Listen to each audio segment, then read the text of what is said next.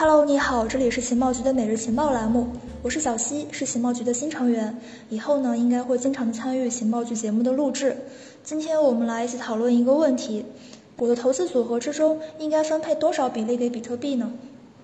这个问题的答案呢其实是因人而异的。当人们第一次将比特币用作储蓄工具时，或者是当投资观念比较传统的人将比特币视作潜在的投资方式的时候，他们都会面临一个问题，那就是我应该把多少钱投到这个新领域之中呢？今年夏初，知名对冲基金经理保罗·琼斯用比特币作为让投资组合更为多样化的工具。描述了他理想中的投资。我唯一可以肯定的是，我想要百分之五的黄金，百分之五的比特币，百分之五的现金和百分之五的期货。在资产分配建议之中，百分之一到百分之五是一个非常常见的分配比例，因为百分之五是一个简单的数字。很少会有人用百分之七点六四八这样的一个非常复杂的数字来去分配自己的资产，占比仅为个位数的资产分配非常常见，即使是一些备受瞩目的大学捐赠基金也会这样来分配。当然，因为这个领域发展的很快，如果你想要让各类资产达到一个比较理想的比例，你还需要提前考虑清楚你要在什么时候重新平衡你的投资组合，以及打算投入多少资金来去进行这一平衡。举个例子来说，如果你不断的将比特币置换为其他资产，那么当比特币价格走高的时候，你就错过了很多的潜在的上涨空间，并且可能会损失掉很多的税费和交易费用。如果你只是想在传统领域的投资之外获得一点额外回报，那通常来说都没有什么问题。但是如果比特币的价格再一次上涨了十倍，那将是一场灾难吧。在这样的情况之下，你获得的一点点微薄的额外收入，看起来都像是2013年用比特币购买汽车或游艇一样，成本非常之高。耶鲁大学和罗彻斯特大学的经济学家阿莱奇文斯基和刘玉坤在一篇三年前的论文之中得出结论：比特币的风险敞口在百分之一到百分之六之间是最佳规模，具体的比例呢取决于你预测的未来年度超额回报率。到目前为止，这些数据和结论已经过时了，因为加密领域已经有了很大规模的散户和机构用户，这增加了加密市场与整体市场的相关性。根据我的推测，回报率必然有所下降。在刘玉坤还有奇文斯基看来，这些因素都会让最佳投资组合中比特币所占的比例来减少。福布斯杂志的撰稿人威廉·鲍德温认同这一观点。他在文章之中写道：“比特币的历史非常短，回顾股票和债券长达一个世纪的历史，你可以去预测自己将会从这次投资之中获得多少回报，也可以去预测这些资产具有多大的波动性。但是你很难从虚拟加密资产短短十年的历史之中推断出来什么结论。”彭博社的乔·魏森塔尔多次指出。比特币与其他的高风险资产的关联度非常之高。比特币的一大卖点就是它的多元化优势，但如今它几乎只是你的标准风险资产，类似于云计算的股票或特斯拉，甚至是黄金。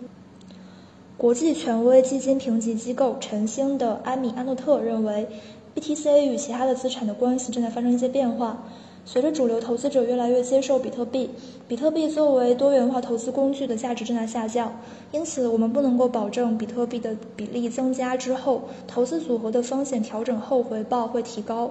现在，比特币的价格实际上并不是完全随着人们对通货膨胀的预期而变动的，这只是一个影响因素而已。比特币的价格实际上更容易受到实际利率的影响。另外呢，监管打击以及马斯克推文等特定事件也会去影响比特币的价格，这也就是它和黄金的相似之处了。黄金作为一种金融资产，它的主要缺点是黄金在高利率环境之下需要去付出机会成本。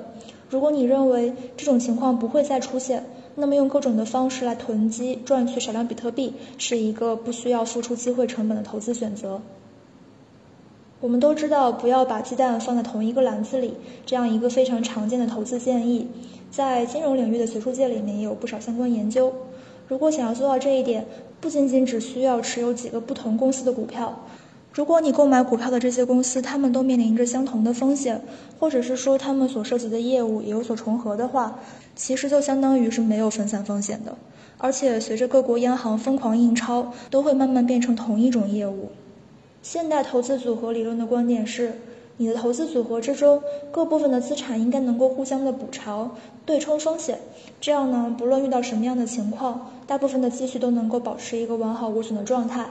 因此，你购买的各类资产之间最好是没有相关性的，甚至是呈现负相关性的。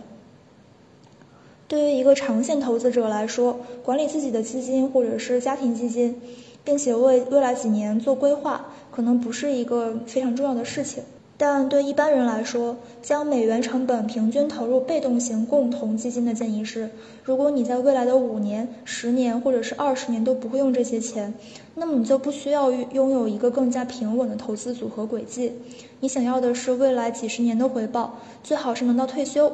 即使是各大财经媒体对资产的价格波动提出各种各样的见解，这类长线投资者也不会被影响到。比特币的夏普比率通常会优于大部分的其他资产。下浮比率呢，就是投资回报率相对于其波动性的一个比率。也就是说，即使不考虑比特币鲜为人知的早期情况，比特币几年的持仓量也足以去抵消掉其短期价格的风险。那么，我们要如何去做呢？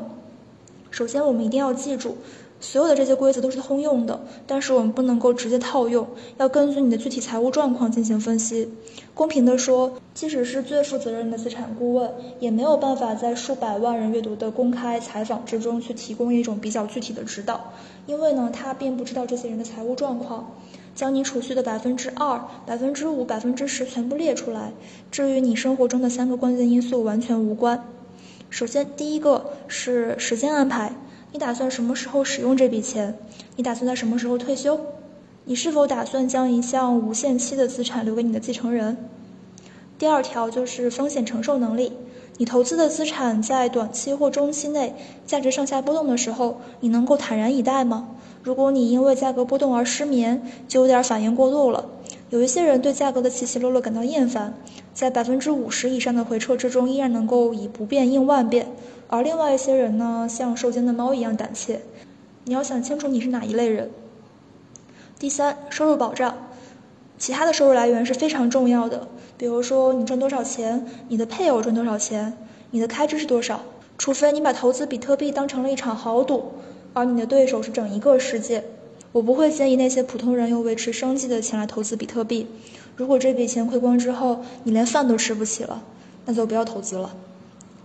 这三个标准因人而异，每个人如何理解比特币，如何理解现有的货币和金融体系运行方式，这一套认知体系呢，都是在这三个标准之上产生的。一般来说，你陷得越深，就会越相信比特币长期的价格潜力，因此呢，你也就愈发倾向于让比特币占据更高的资产分配份额。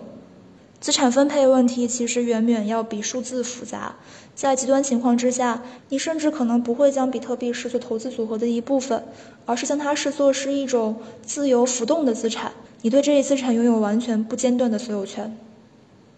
以上呢就是本期节目的主要内容了，具体内容可以参考一下微信公众号发布的文稿。